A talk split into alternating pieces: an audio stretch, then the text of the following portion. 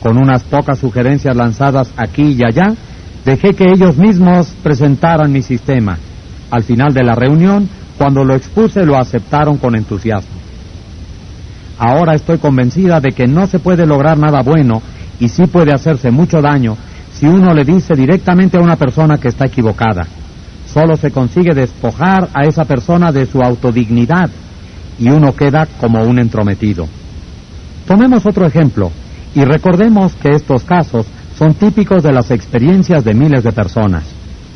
R.B. Crowley es vendedor en una gran empresa maderera de Nueva York. Crowley admite que durante años estuvo diciendo que se equivocaban a muchos experimentados inspectores de madera. Y había ganado las discusiones, pero sin ningún beneficio, porque estos inspectores, dijo el señor Crowley, son como árbitros de fútbol. Una vez que llegan a una decisión, no la cambian más. El señor Crowley comprobó que su empresa perdía mucho dinero gracias a las discusiones que él ganaba. De modo que, mientras seguía uno de mis cursos, resolvió cambiar de táctica y renunciar a las discusiones. ¿Con qué resultados? Veamos el relato que hizo ante sus compañeros de clase. Una mañana sonó el teléfono de mi oficina. Un hombre acalorado e iracundo procedió a informarme de que un camión de madera que habíamos enviado a su fábrica era completamente insatisfactorio. Su firma había dejado de descargarlo y solicitaba que dispusiéramos inmediatamente lo necesario para retirar la mercadería de su corralón. Después de descargada aproximadamente la cuarta parte del envío, el inspector de la empresa informaba que la madera estaba un 55% por debajo de la calidad normal. En esas circunstancias, la casa se negaba a aceptar el cargamento. Salí inmediatamente para la fábrica y en el camino pensé en la mejor manera de resolver la situación. En esas circunstancias, yo habría recordado ordinariamente las reglas sobre calidad de la madera y procurado, como resultado de mi experiencia y mis conocimientos como inspector de maderas, convencer al otro inspector de que la madera era de la calidad requerida y que él interpretaba erróneamente las reglas de inspección. Pero en cambio, me decidí a aplicar los principios aprendidos en estos cursos. Cuando llegué a la fábrica, encontré al comprador y al inspector de muy mal talante, dispuestos a discutir y a pelear. Llegamos hasta el camión y les pedí que continuaran descargando para poder ver cómo se presentaban las cosas. Pedí al inspector que siguiera en su tarea y dejara a un lado los rechazos, como había venido haciendo, y pusiera las maderas buenas en otra pila. Después de contemplarlo por un rato, comencé a advertir que su inspección era estricta en exceso y que no interpretaba bien las reglas. La madera en cuestión era pino blanco y yo sabía que el inspector era muy entendido en maderas duras, pero no tenía competencia ni experiencia en cuanto al pino blanco. En cambio, el pino blanco es mi fuerte. Sin embargo, no formulé objeción alguna por la forma en que aquel hombre clasificaba la madera. Seguí mirando y por fin empecé a preguntar por qué ciertas piezas eran rechazadas.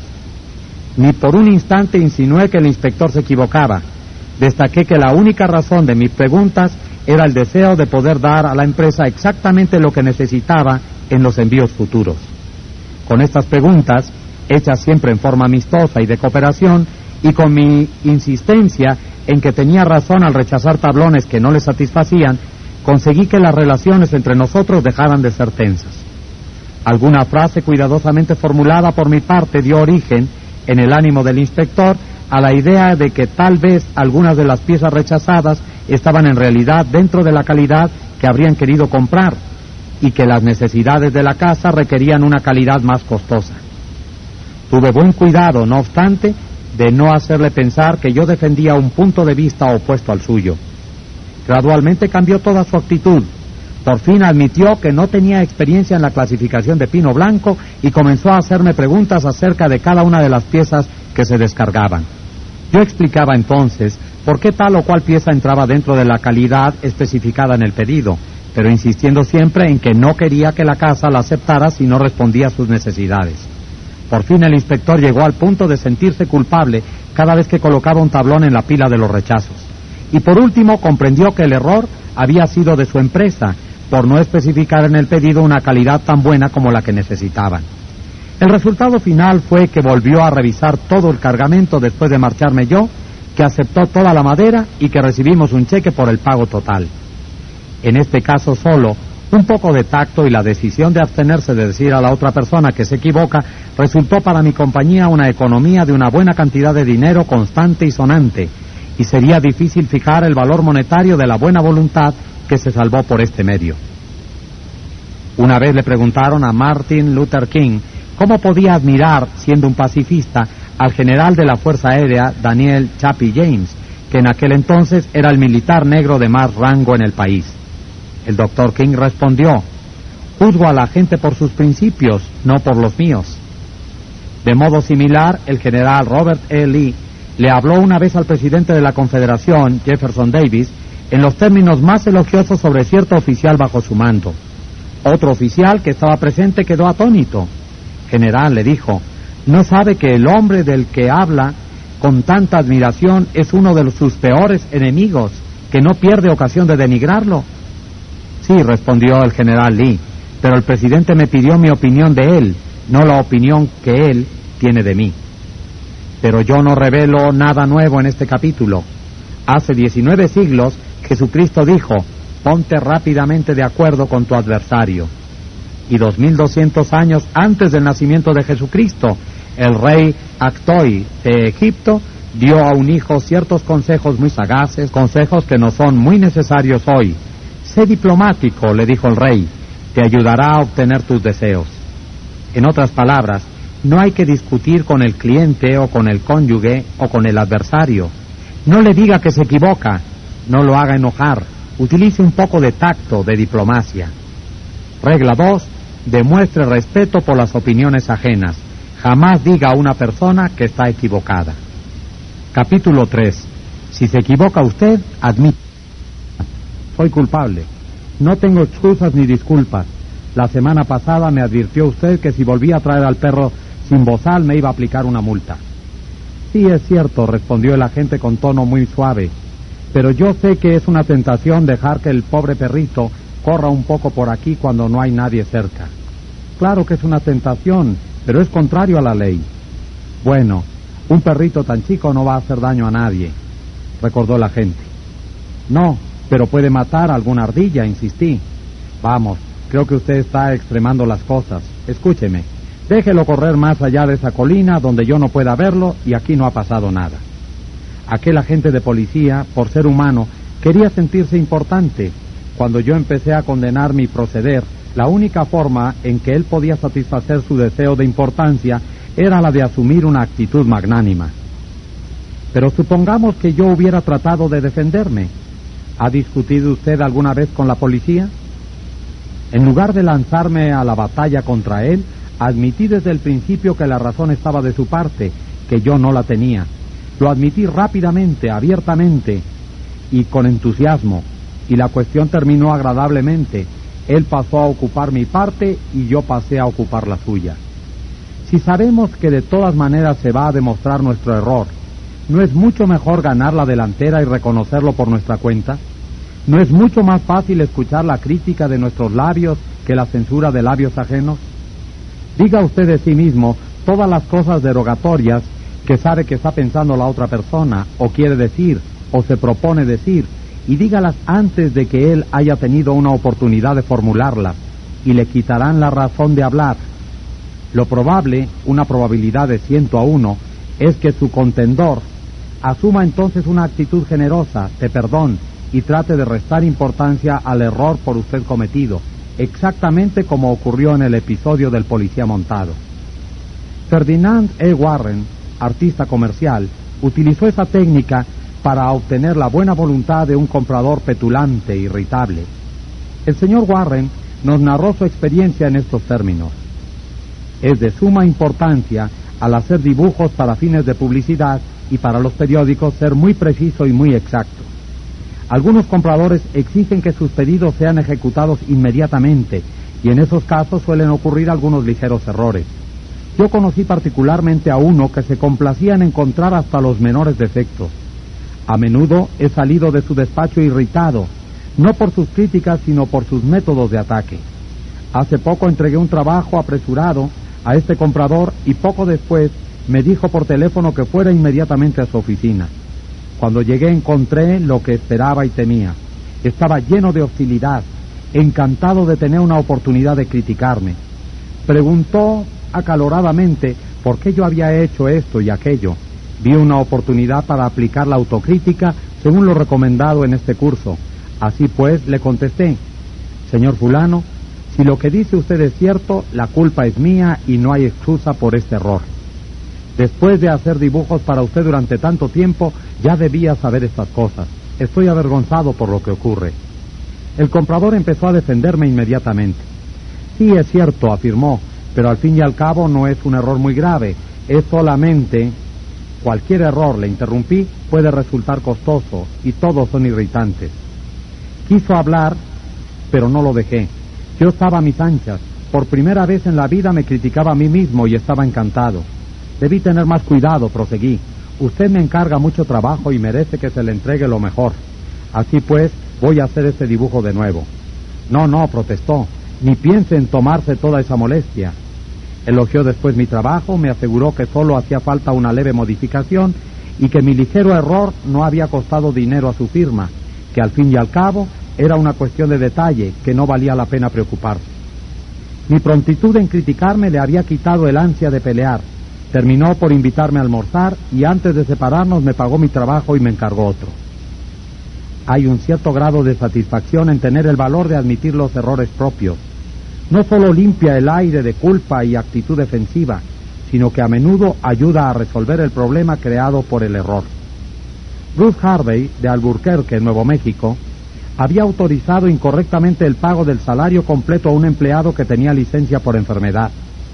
Cuando descubrió su error, llamó al empleado, le explicó la situación y le dijo que para corregir el error tendría que descontar de su siguiente pago el monto completo del exceso pagado antes. El empleado dijo que eso le causaría un grave problema financiero y pidió que los descuentos se hicieran a lo largo de determinado espacio de tiempo. Harvey le explicó que para hacer esto último necesitaba la aprobación de su supervisor. Yo sabía que esto, nos dijo Harvey, provocaría una explosión por parte de mi jefe. Mientras trataba de decidir cómo manejar esta situación, comprendí que todo el problema había salido de un error mío y tendría que admitirlo así. Entré en la oficina de mi jefe, le dije que había cometido un error y después le hice un informe completo de los hechos. Replicó de modo explosivo que era culpa del departamento de personal. Repetí que la culpa era mía. Volvió a explotar contra el descuido del departamento contable. Una vez más le expliqué que la culpa era toda mía. Culpó a otras dos personas de la oficina, pero cada vez yo repetía que era culpa mía. Al fin me miró y me dijo, de acuerdo, es culpa suya, arréglelo como mejor le parezca. El error fue corregido y no hubo problemas para nadie. Me sentí muy satisfecho porque pude manejar una situación tensa y tuve el valor de no buscar excusas. Desde entonces mi jefe me respetó más. Cualquier tonto puede tratar de defender sus errores, y casi todos los tontos lo hacen, pero está por encima de los demás y asume un sentido de nobleza y exaltación quien admite los propios errores. Por ejemplo, una de las cosas más bellas que registra la historia de Robert E. Lee es la forma en que se echó toda la culpa por el fracaso de la carga de Pickett en Gettysburg. La carga de Pickett fue, sin duda, el ataque más brillante y pintoresco que jamás ha ocurrido en el mundo occidental. El mismo general George E. Pickett era pintoresco. Usaba tan largos los cabellos que sus rizos castaños le tocaban casi los hombros, y como Napoleón en sus campañas de Italia, escribía ardientes cartas de amor día por día en el campo de batalla. Sus soldados, adictos a él, lo saludaron con vítores aquella trágica tarde de julio en que emprendió la marcha hacia las líneas de la Unión, la gorra requintada sobre la oreja derecha. Le dieron vítores y lo siguieron, hombro contra hombro, fila tras fila, estandartes al viento y bayonetas resplandecientes al sol. Era un gallardo espectáculo, osado, magnífico. Un murmullo de admiración corría por las líneas de la Unión al avistarlo. Las tropas de Pickett avanzaron con paso fácil, a través de los huertos y maizales, a través de un prado y sobre una quebrada. Pero entre tanto los cañones del enemigo destrozaban sus filas, y ellos seguían decididos, irresistibles. De pronto la infantería de la Unión se alzó detrás del muro de piedra en el cerro del cementerio, donde se habían ocultado y disparó andanada tras andanada contra las fuerzas indefensas que iban avanzando. La cima del cerro era una llamarada, un matadero, un volcán. En pocos minutos todos los comandantes de brigada, salvo uno, habían caído, y con ellos estaba en el suelo las cuatro quintas partes de los cinco mil hombres que mandaba Pickett. El general Lewis E. Armistead, que conducía a las tropas en el embate final, corrió adelante, saltó sobre el muro de piedra y agitando la gorra en la punta de la espada gritó, a ellos muchachos. Así lo hicieron, saltaron sobre el muro, hincaron bayonetas en los cuerpos enemigos, aplastaron cráneos con sus mosquetes y clavaron las banderas del sur en el cerro del cementerio. Las banderas flamearon allí por un momento apenas, pero ese momento, breve como fue, resultó el momento supremo para la Confederación. La carga de Pickett, brillante, heroica, fue no obstante el comienzo del fin. Lee había fracasado. No podía penetrar en el norte y lo sabía. El sur estaba perdido.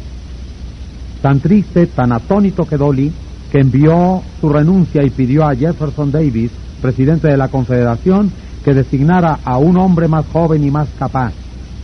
Si hubiera querido culpar a cualquier otro jefe por el desastroso fracaso de la carga de Pickett, habría encontrado muchas excusas. Algunos de sus comandantes divisionarios fallaron. La caballería no llegó a tiempo para apoyar el ataque de la infantería. Esto resultó mal y aquello también. Pero Lee era demasiado noble para culpar a los demás. Cuando los soldados de Pickett, vencidos, ensangrentados, volvieron trabajosamente a las líneas confederadas, Robert E. Lee salió a su encuentro a solas y lo recibió con una autocrítica que era poco menos que sublime. Todo esto, confesó, ha sido por culpa mía. Yo y solamente yo he perdido esta batalla. Pocos generales de la historia han tenido el valor y la fuerza de carácter necesario para admitir tal cosa.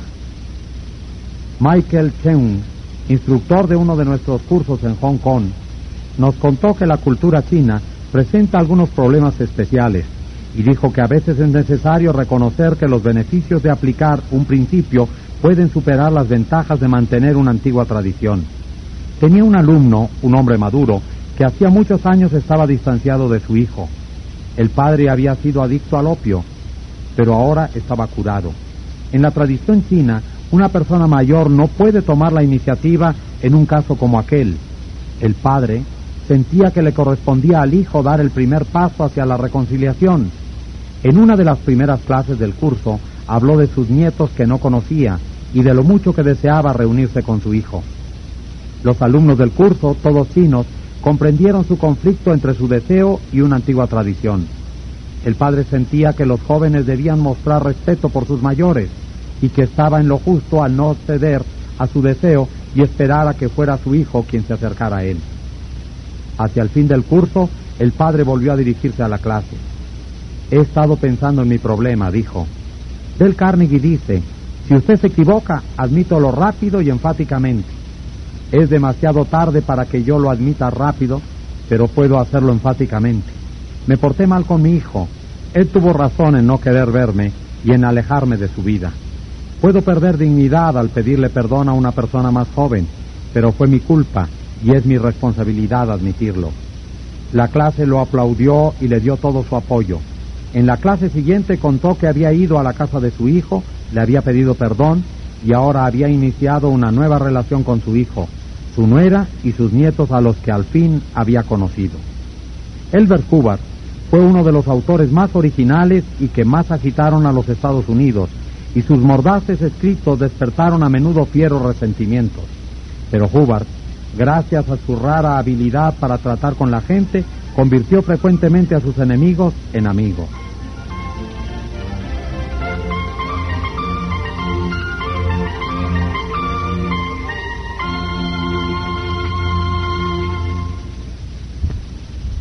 Por ejemplo, cuando un lector irritado le escribía para decirle que no estaba de acuerdo con tal o cual artículo y terminaba llamando a Hubbard esto y aquello, el escritor solía responder más o menos así. Ahora que lo pienso bien, yo tampoco estoy muy de acuerdo con ese artículo. No todo lo que escribí ayer me gusta hoy. Me alegro de poder saber lo que opina usted al respecto. Si alguna vez viene por aquí, debe visitarnos y ya desgranaremos este tema para siempre. a la distancia, con un apretón de manos, soy de usted muy atentamente. ¿Qué se puede decir a un hombre que nos trata así? Cuando tenemos razón, tratemos pues de atraer suavemente y contacto a los demás a nuestra manera de pensar. Y cuando nos equivocamos, muy a menudo por cierto, a poco que seamos honestos con nosotros mismos, admitamos rápidamente y con entusiasmo el error. Esa técnica no solamente producirá resultados asombrosos, sino que, créase o no, nos hará comprender que criticarse es en esas circunstancias mucho más divertido que tratar de defenderse. Recordemos el viejo proverbio, peleando no se consigue jamás lo suficiente, pero cediendo se consigue más de lo que se espera. Regla 3. Si usted está equivocado, admítalo rápido y enfáticamente. Capítulo 4. Una gota de miel. Si se irrita usted y dice unas cuantas cosas a otra persona, usted descarga sus sentimientos. Pero, ¿y la otra persona? ¿Compartirá acaso ese placer tuyo?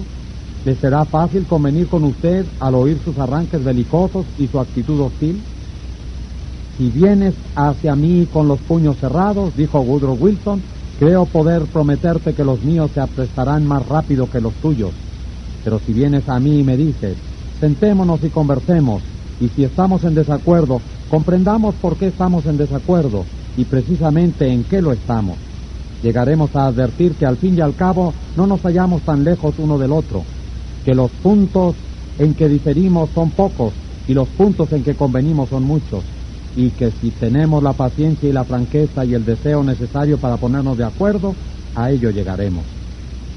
Nadie aprecia más que John D. Rockefeller, hijo, la verdad de esta afirmación de Woodrow Wilson. Allá por 1915, Rockefeller era el hombre más despreciado en Colorado. Durante dos años terribles había sacudido a ese estado una de las más cruentas huelgas en la historia de la industria norteamericana. Los mineros, furiosos, belicosos, exigían paga más elevada a la Colorado Coal and Iron Company. Y Rockefeller dominaba en esa compañía. Había habido destrucción de propiedades y se había llamado a las fuerzas del ejército. Habían caído huelguistas alcanzados por las balas.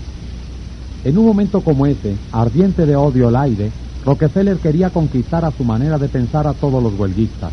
Y lo consiguió. ¿Cómo? Veamos cómo.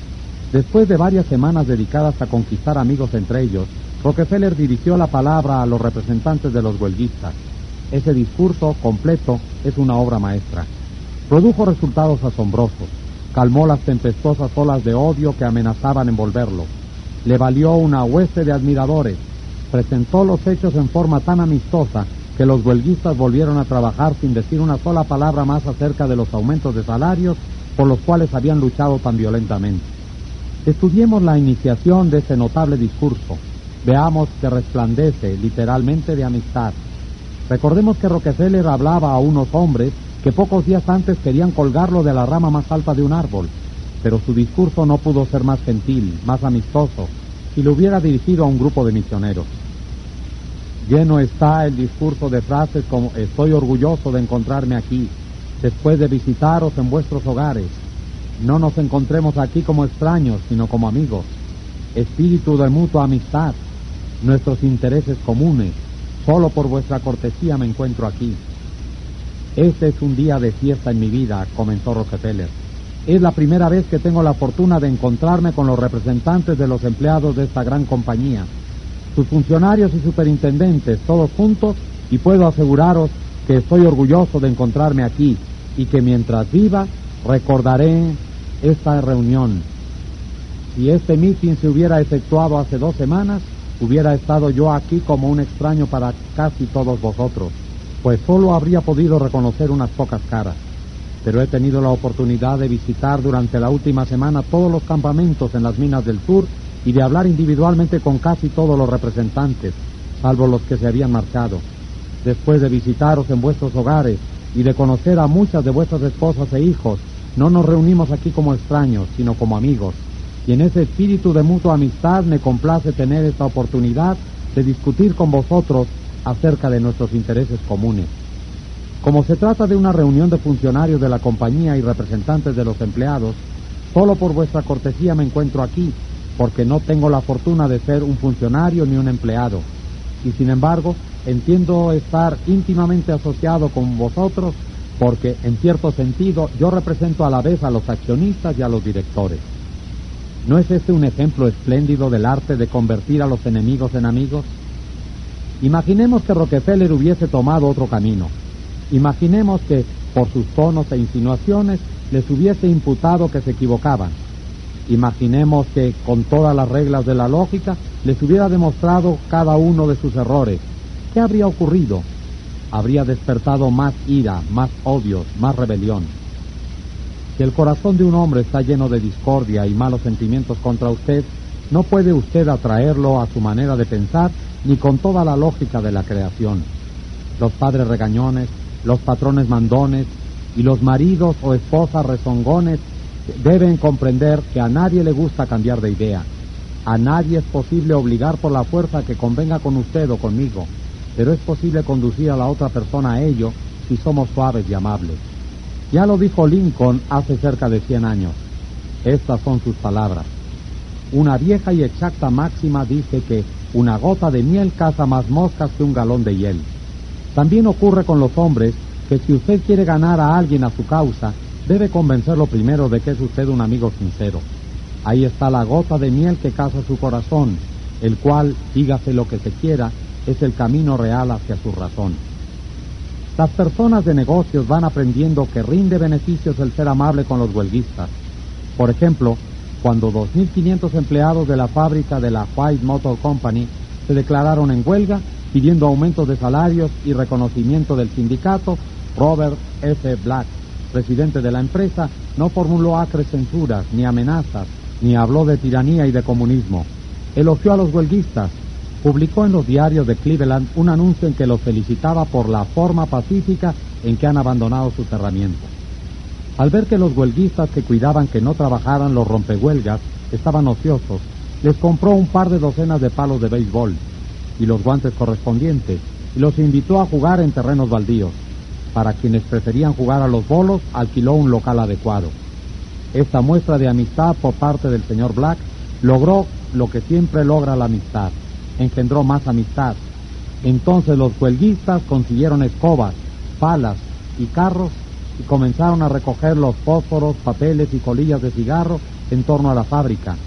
Imaginemos esto, imaginemos a unos huelguistas dedicados a limpiar el terreno de la fábrica mientras batallaban por salarios más elevados y por el reconocimiento del sindicato. Jamás se había producido un acontecimiento así en la larga y tempestuosa historia de los conflictos obreros en los Estados Unidos. Esta huelga terminó en menos de una semana con una transacción y terminó sin rencores ni malos sentimientos. Daniel Webster, que parecía un dios y hablaba como Jehová, fue uno de los abogados de mayor éxito, pero solía emitir sus argumentos más poderosos con expresiones tan amables como esta. Al jurado corresponde considerar. Quizá valga la pena pensar en esto, caballeros. Aquí hay algunos hechos que espero no serán perdidos de vista, caballeros. O ustedes, señores, con su conocimiento del carácter humano, verán fácilmente el significado de estos hechos. Nada de presión, ni un intento de forzar las opiniones sobre los demás.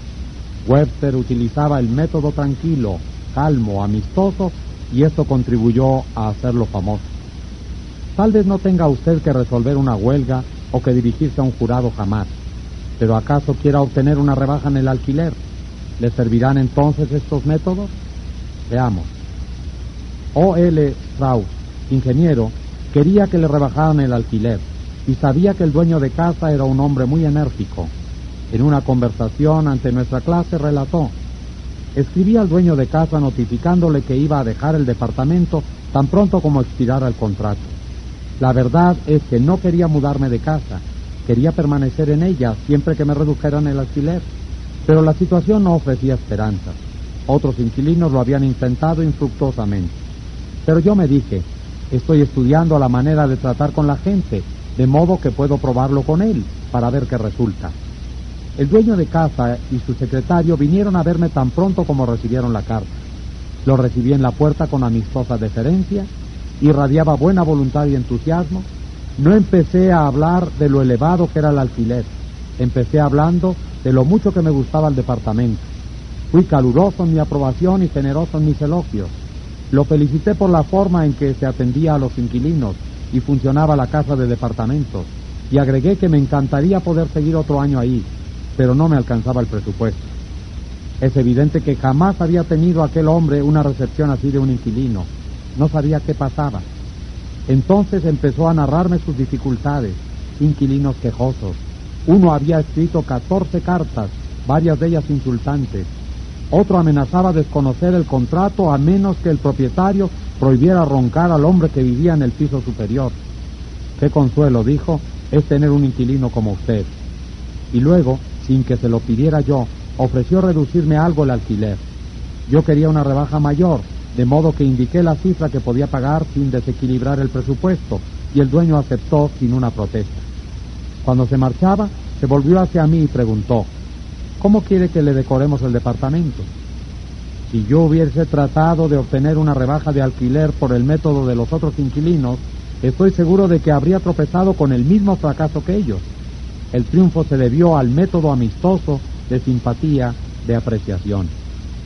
Tim Woodcock, de Pittsburgh, Pensilvania, es superintendente de un departamento de la compañía eléctrica local. Se llamó a personal a su cargo para reparar unos equipos en lo alto de un poste. Antes, este tipo de trabajo lo había realizado otro departamento y hacía poco que la responsabilidad había sido transferida a la sección de Woodcock. Aunque sus hombres estaban preparados para hacerlo, era la primera vez que los llamaba para hacer este tipo de reparaciones. Todo el mundo en la compañía estaba interesado en ver cómo se las arreglaría. El señor Woodcock, varios de sus funcionarios subordinados y gente de otros departamentos fueron a ver la operación. Se reunieron muchos autos y camiones y una cantidad de gente observaba a los dos hombres que habían subido al poste. Woodcock vio que un hombre en la calle había salido de su auto con una cámara y estaba tomando fotografías de la escena. El personal de la compañía de electricidad es extremadamente sensible a las relaciones públicas y de pronto Woodcock comprendió cómo debía de estar viendo el espectáculo el hombre de la cámara. Exceso de personal ocioso, docenas de personas sin hacer nada, mirando a dos hombres que hacían su trabajo. Cruzó la calle y fue hacia el fotógrafo. Veo que está interesado en nuestra operación. Sí, pero mi madre estará más interesada. Ella tiene acciones en la compañía. Esto le abrirá los ojos. Incluso puede decir que su inversión fue imprudente. Desde hace años vengo diciéndole que en la compañía, como la suya, hay mucha gente ociosa. Esto lo prueba. Y es posible que los diarios también les interesen las fotos. Da esa impresión, ¿no es cierto? Yo pensaría lo mismo en su caso, pero sucede que es una situación muy especial y explicó de qué se trataba, que era la primera salida de este tipo para su departamento y todos estaban interesados en ver los resultados, de los ejecutivos para abajo. Le aseguró que bajo condiciones normales los dos hombres vendrían a trabajar solos. El fotógrafo bajó la cámara, le dio la mano a Woodcock y le agradeció que se hubiera tomado la molestia de explicarle la situación. La actitud amistosa de Dean Woodcock le ahorró a su compañía una mala publicidad. Otro miembro de una de nuestras clases, Gerald H. Wynne, de Litterton, New Hampshire, nos contó cómo mediante una actitud amistosa obtuvo un arreglo muy ventajoso en un caso de reclamo por daños. A comienzos de la primavera, contó, antes de que comenzara el deshielo, hubo una tormenta especialmente fuerte y el agua, que normalmente se habría escurrido por los desagües, tomó otra dirección al encontrar helados a estos y se introdujo en un lote donde yo acababa de construir una casa. Al no poder salir, el agua hizo presión contra los cimientos de la casa, se filtró bajo el piso de concreto del sótano, lo rajó y el sótano terminó inundado. Esto arruinó la caldera y los calentadores de agua. El costo de las reparaciones superaba los dos mil dólares y yo no tenía seguro que cubriera este tipo de daños. No obstante, descubrí que el dueño del lote había olvidado hacer un drenaje cerca de la casa que habría impedido que se produjera el daño. Hice una cita para verlo. Durante el viaje de 40 kilómetros hasta su oficina, pensé cuidadosamente en todos los detalles de la situación y recordé los principios que había aprendido en este curso. Decidí entonces que mostrar mi ira no serviría de nada, como no fuera a hacerme más difíciles las cosas. Cuando llegué, me mantuve muy tranquilo y comencé hablando de sus recientes vacaciones al Caribe. Después, cuando sentí que había llegado el momento, le mencioné el pequeño problema de los daños que había causado el agua. Accedió inmediatamente a pagar su parte en los arreglos. Pocos días después me llamó para decirme que no solo pagaría todo el arreglo, sino que mandaría hacer un drenaje para impedir que volviera a suceder algo parecido en el futuro. Aun cuando la culpa era de él, si yo no hubiera empezado de un modo amistoso, habría tenido muchas dificultades para lograr que pagara una parte de los arreglos. Hace años, cuando yo era un niño que caminaba descalzo por los bosques hasta una escuela campestre en el noroeste de Missouri, leí una fábula acerca del sol y el viento. Discutieron ambos acerca de cuál era más fuerte y el viento dijo, te demostraré que soy el más fuerte. ¿Ves a aquel anciano envuelto en una capa? Te apuesto a que le haré quitar la capa más rápido que tú. Se ocultó el sol tras una nube y comenzó a soplar el viento, cada vez con más fuerza, hasta ser casi un ciclón, pero cuanto más soplaba, tanto más envolvía el hombre en la capa. Por fin el viento se calmó y se declaró vencido. Y entonces salió el sol, y sonrió benignamente sobre el anciano. No pasó mucho tiempo hasta que el anciano, acalorado por la tibieza del sol, se quitó la capa. El sol demostró entonces al viento que la suavidad y la amistad son más poderosos que la furia y la fuerza. Los beneficios de la suavidad y la amistad los demuestra cotidianamente la gente que ha aprendido que una gota de miel captura más moscas que un litro de hiel. Ese Gail Connors, de Lutherville, Maryland, lo comprobó cuando tuvo que llevar por tercera vez al taller del concesionario a su auto de solo cuatro meses de vida. Le contó a nuestra clase. Ya era evidente que hablar, razonar o gritarle a la gente de la concesionaria no me daría una solución satisfactoria al problema. Entré al salón de exposición y pedí ver al dueño de la agencia, el señor Pike. Tras una corta espera, me hicieron pasar a su oficina. Me presenté y le dije que había comprado mi auto en su agencia en razón de las recomendaciones de amigos que habían hecho tratos con él. Me habían dicho que los precios eran competitivos y el servicio excelente. Sonrió con satisfacción al escucharme. Después le expliqué el problema que tenía con el departamento de servicio. Pensé que le interesaría enterarse de una situación que podría empañar su buena reputación, le dije. Me agradeció que se lo hubiera hecho notar y me aseguró que no tendría más problemas. No solo se ocupó personalmente de mi caso, sino que además me prestó un auto suyo para que usara mientras reparaban el mío. Esopo era un esclavo griego que vivió en la corte de Creso y que ideó fábulas inmortales 600 años antes de Jesucristo. Pero las verdades que enseñó acerca de la naturaleza humana son tan exactas en Boston o en Birmingham ahora como lo fueron 25 siglos atrás en Atenas. El sol puede hacernos quitar la capa más rápidamente que el viento, y la bondad, la amabilidad y la apreciación para con el prójimo pueden hacerle cambiar de idea más velozmente que todos los regaños y amenazas del mundo. Recordemos lo que dijo Lincoln, una gota de miel caza más moscas que un galón de hiel. Regla 4. Empiece en forma amigable. Capítulo 5. El secreto de Sócrates. Cuando hable con alguien, no empiece discutiendo las cosas en que hay divergencias entre los dos. Empiece destacando y siga destacando las cosas en que están de acuerdo. Siga acentuando, si es posible, que los dos tienden al mismo fin y que la única diferencia es el método y no de propósito. Haga que la otra persona diga sí, sí, desde el principio. Evite, si es posible, que diga no. Un no como respuesta, dice el profesor Overstreet, es un obstáculo sumamente difícil de vencer. Cuando una persona ha dicho no, todo el orgullo que hay en su personalidad exige que sea consecuente consigo misma. Tal vez comprenda más tarde que ese no fue un error, pero de todos modos tiene que tener en cuenta su precioso orgullo. Una vez dicha una cosa, tiene que atenerse a ella. Por lo tanto, es de primordial importancia que lancemos a una persona en la dirección afirmativa. El orador hábil obtiene desde el principio una serie de síes como respuesta. Con ello ha puesto en movimiento en la dirección afirmativa los procesos psicológicos de quienes lo escuchan. Es como el movimiento de una bola de billar. Impúlsela en una dirección y se necesita cierta fuerza para desviarla, mucha más para enviarla de vuelta en la dirección opuesta. Son muy claros aquí los patrones psicológicos.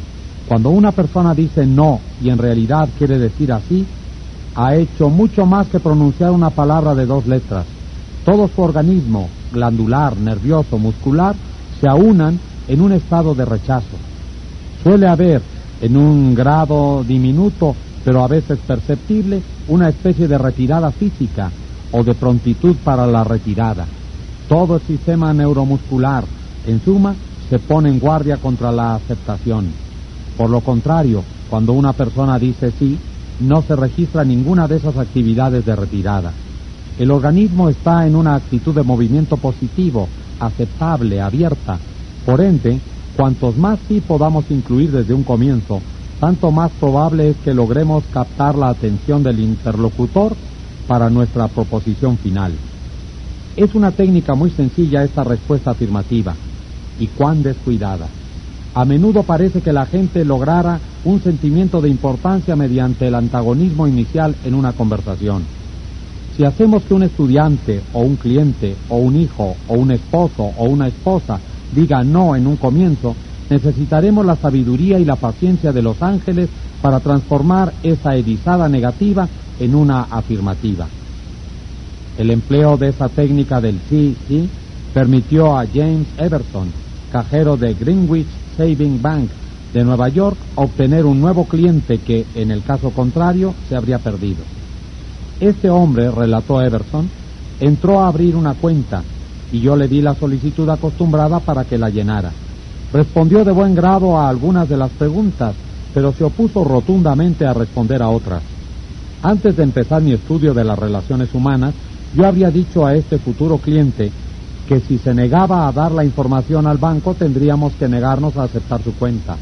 Me avergüenza confesar que en el pasado hice muchas veces tal cosa. Naturalmente, un ultimátum como ese me daba la impresión de mi importancia. Demostraba que yo era el que mandaba y que no se podía desobedecer las reglas del banco. Pero esa actitud no causaba, por cierto, una sensación de bienvenida y de importancia al hombre que entraba a confiarnos sus depósitos. Esa mañana resolví emplear el sentido común. Decidí no hablar de lo que quería el banco, sino de lo que quería el cliente. Y sobre todo, resolví lograr que me dijera sí, sí desde el principio. Combine con él, pues, le dije que la información que se negaba a dar no era absolutamente necesaria. Pero agregué, supóngase que al morir tiene usted dinero en este banco. ¿No le gustaría que lo transfiriéramos a su pariente más cercano, que tiene derecho a ese dinero según la ley? Sí, es claro. ¿No le parece, pues, que sería una buena idea darnos el nombre de su pariente más cercano para que, en el caso de morir usted, podamos cumplir sus deseos sin errores ni retrasos? Sí, dijo otra vez el hombre. Se suavizó y cambió la actitud del cliente cuando comprendió que no pedíamos la información para beneficio del banco, sino para el suyo. Antes de retirarse, este joven no solamente me dio una información completa, sino que, por indicación mía, abrió una cuenta auxiliar por la cual designaba a su madre como beneficiaria de sus depósitos en caso de muerte y respondió con presteza a todas las preguntas relativas a su madre. Comprobé que al hacerle decir sí, sí desde un comienzo, le había hecho olvidar la cuestión principal y respondió complacido todas las cosas que yo quería. Había en mi territorio un hombre a quien nuestra compañía deseaba vender motores. Nos contaba otra vez el señor Joseph Allison, vendedor de la Westinghouse. Mi predecesor lo había visitado durante diez años sin conseguir nada. Cuando yo me hice cargo del territorio, seguí insistiendo durante tres años sin lograr nada. Por fin, al cabo de trece años de visitas y esfuerzos, conseguimos venderle unos pocos motores. Yo tenía la seguridad de que si esos motores daban buen resultado, nos compraría varios centenares. Estas eran mis esperanzas. Yo sabía que los motores darían resultado, de modo que cuando lo visité tres semanas más tarde iba encantado de la vida. Pero no me duró mucho el entusiasmo, porque el jefe de mecánicos de la fábrica me recibió con este sorprendente anuncio. Allison, no puedo comprarle más motores. ¿Por qué? inquiría atónito. Porque esos motores recalientan mucho, no se los puede ni tocar. Yo sabía que de nada serviría discutir. Muchas veces lo había intentado infructuosamente. Pensé, pues, en obtener por respuesta sí, sí. Bien dije. Escuche, señor Smith. Estoy en un todo de acuerdo con usted. Si estos motores recalientan demasiado, no debe comprarnos más.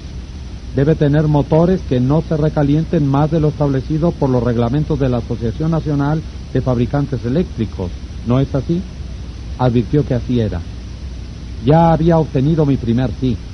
La Asociación de Fabricantes Eléctricos dice en sus estipulaciones que un motor debidamente construido puede tener una temperatura de 72 grados Fahrenheit sobre la temperatura ambiente. ¿Es así? Sí, convino, es así. Pero sus motores recalientan mucho más. No discutí con él, solo le pregunté, ¿qué temperatura hay en la sala de los motores? Ah, dijo, unos 75 grados Fahrenheit. Bien, si la sala está a 75 grados y usted le agrega 72, se llega a un total de 147 grados Fahrenheit. ¿No se quemaría la mano si la pusiera usted bajo un chorro de agua caliente a una temperatura de 147 grados Fahrenheit? Otra vez se vio obligado a responder afirmativamente. ¿No sería una buena idea, pues, no poner la mano en esos motores? Sí, me respondió. Creo que usted tiene razón.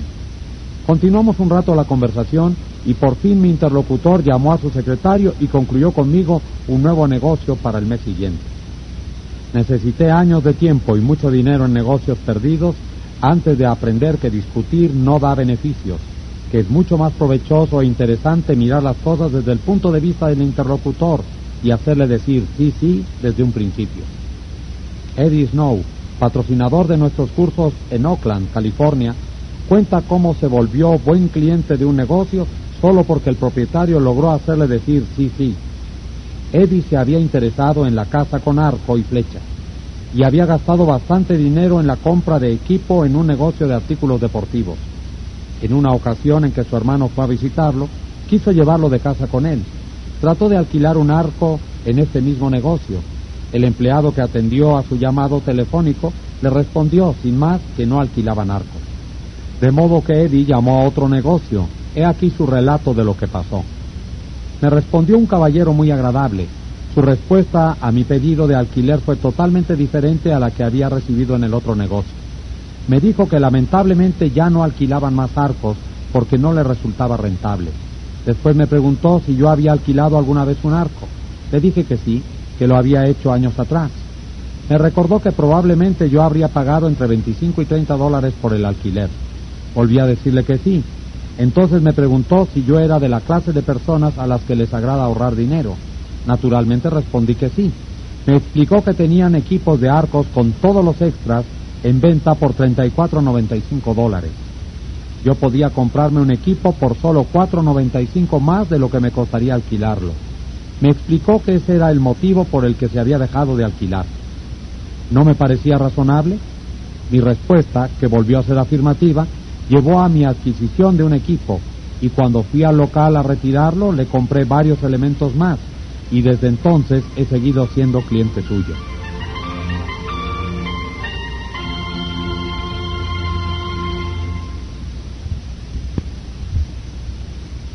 Sócrates, el tábano de Atenas, fue uno de los más grandes filósofos que haya habido. Hizo algo que solo un puñado de hombres han podido lograr en toda la historia cambió radicalmente todo el curso del pensamiento humano y ahora, 24 siglos después de su muerte, se le honra como a uno de los hombres más hábiles para persuadir a los demás. ¿Sus métodos? ¿Decía a los demás que se equivocaban?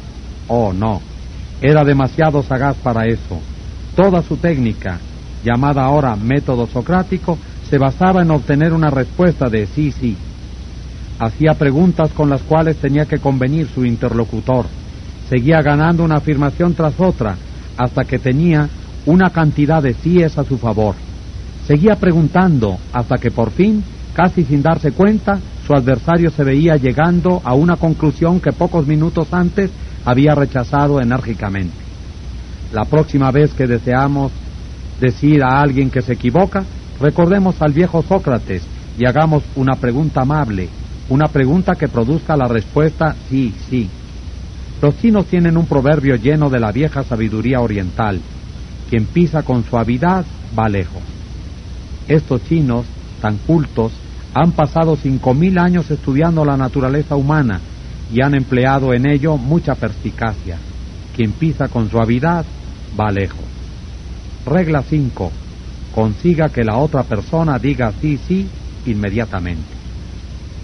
Capítulo 6. La válvula de seguridad para atender quejas. Casi todos nosotros, cuando tratamos de atraer a los demás a nuestro modo de pensar, hablamos demasiado. Los vendedores, especialmente, son adictos a este costoso error. Dejemos que hable la otra persona. Ella sabe más que nosotros acerca de sus negocios y sus problemas. Hagámosle preguntas.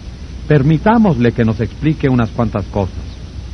Si estamos en desacuerdo con ella, podemos vernos tentados a interrumpirla, pero no lo hagamos. Es peligroso. No nos prestará atención mientras tenga todavía una cantidad de ideas propias que reclaman expresión.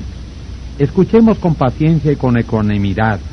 Seamos sinceros, alentémosla a expresar del todo sus ideas. ¿Da resultado esta política en los negocios? Veamos. Aquí tenemos el relato de un hombre que se vio obligado a emplearla. Uno de los más grandes fabricantes de automóviles de los Estados Unidos negociaba la compra de tejidos para tapizar sus coches durante todo el año. Tres fábricas importantes habían preparado tejidos de muestra. Todos habían sido inspeccionados por los directores de la compañía de automóviles y a cada fabricante se le había comunicado que un día determinado se daría a su representante una oportunidad para intentar por última vez la obtención del contrato. GBR, representante de uno de los fabricantes, llegó a la ciudad con un ataque de laringitis muy fuerte. Cuando me llegó el turno de reunirme con los directores en conferencia, relataba el señor R ante una de mis clases, había perdido la voz. Apenas podía hablar en un susurro. Se me hizo entrar en una sala donde me encontré ante el jefe de tapicería, el agente de compras, el director de ventas y el presidente de la compañía. Yo hice un valiente esfuerzo por hablar, pero de mi garganta no salió más que un chillido. Estaban todos sentados en torno a una mesa, de modo que escribí en un trozo de papel, Señores, he perdido la voz, no puedo hablar. Yo hablaré por usted, dijo el presidente. Así lo hizo. Exhibió mis muestras y ensalzó sus ventajas. Se planteó una viva discusión acerca de los méritos de mi mercancía. Y el presidente, como hablaba por mí, tomó mi partido en la discusión. Yo no participé más que para sonreír, asentir con la cabeza y hacer unos pocos gestos. Como resultado de esta conferencia extraordinaria, se me concedió el contrato que significaba la venta de un millón de metros de tejido para tapizados, con un valor total de un millón seiscientos mil dólares, o sea, el negocio más grande que jamás he realizado. Sé que lo habría perdido si hubiese conservado la voz, porque tenía ideas erróneas de todo este asunto. Solo por este accidente descubrí cuánto beneficio rinde a veces que el interlocutor sea el que hable. Dejar hablar a la otra persona ayuda en situaciones familiares, así como en los negocios. Las relaciones de Barbara Wilson con su hija, Laurie, se estaban deteriorando rápidamente. Laurie, que fue siempre una criatura que hablaba, la amenazaba y castigaba, pero sin lograr nada. Un día, la señora de Wilson dijo en una de nuestras clases, me di por vencida. Laurie me desobedeció y dejó la casa para visitar a una amiga antes de completar sus quehaceres. Cuando retornó a la casa, yo estaba por gritar por milésima vez, pero ya no tenía fuerzas para hacerlo. Simplemente la miré y tristemente le pregunté, ¿por qué, Laurie? ¿Por qué? Laurie notó mi estado de ánimo y en voz calmada respondió, ¿de verdad quieres saber? Yo afirmé con la cabeza y Laurie comenzó a hablar, primero con excitación y luego fue un torrente de palabras. Yo jamás la escuchaba, siempre estaba ordenándole lo que debía hacer, cuando ella quería contarme sus pensamientos, sentimientos, ideas, yo la interrumpía con más órdenes. Entonces comencé a darme cuenta de que ella me necesitaba, no como una madre dominadora, sino como una confidente, un escape por toda la confusión que sentía en sus años de crecimiento. Y todo lo que yo estuve haciendo fue hablar, cuando lo que debía haber hecho era escucharla. Desde ese momento la dejo hablar. Ella me dice lo que piensa y nuestras relaciones han mejorado inmensurablemente. Ella es otra vez una persona que colabora. En la página financiera de un diario de Nueva York apareció un gran anuncio en que se pedía un hombre de capacidad y experiencia. Charles T. Hubelis, respondió al anuncio con una carta enviada a una casilla postal. Unos días más tarde se le invitó, también por carta, a entrevistarse con los patrones. Antes de ir pasó varias horas en Wall Street para averiguar todo lo que pudiera acerca del fundador de la casa. Durante la entrevista final declaró francamente, sería para mí un orgullo estar vinculado con una gran entidad como esta. Creo que usted se inició hace 28 años sin más elementos que una oficina y una estenógrafa. ¿No es cierto? Casi todos los hombres que han triunfado se complacen en recordar sus luchas iniciales. Este hombre no era una excepción. Habló un largo rato acerca de cómo había comenzado en los negocios, con 450 dólares y una idea original. Relató sus luchas contra el desaliento y sus batallas contra las mofas ajenas, cómo trabajaba los domingos y feriados de 12 a 16 horas por día y cómo triunfó al fin, contra todas las probabilidades, hasta que ahora los hombres más importantes de Wall Street iban a pedirle consejo e informaciones. Estaba orgulloso de esa historia, tenía derecho a sentirse orgulloso y pasó un rato espléndido contando su actuación. Por fin interrogó brevemente a Kubelis acerca de su experiencia. Llamó entonces a uno de sus vicepresidentes y le dijo, Creo que este es el hombre que necesitamos. El señor Kubelis se había tomado el trabajo de averiguar los antecedentes de su patrón en perspectiva. Demostró interés en los demás y por sus problemas. Lo alentó a hablar de él y así causó una impresión favorable. Roy G. Bradley, de Sacramento, California, tenía el problema opuesto. Escuchó cuando un buen candidato para un puesto se convenció a sí mismo de aceptar el trabajo en su firma. Nos contó esto. Como éramos una firma pequeña, no teníamos beneficios sociales para nuestros empleados, como hospitalización, seguro médico y pensiones. En nuestra compañía, cada representante es un agente independiente. Ni siquiera les damos tantas facilidades de trabajo como nuestros competidores más importantes, por cuanto no podemos publicitar su trabajo.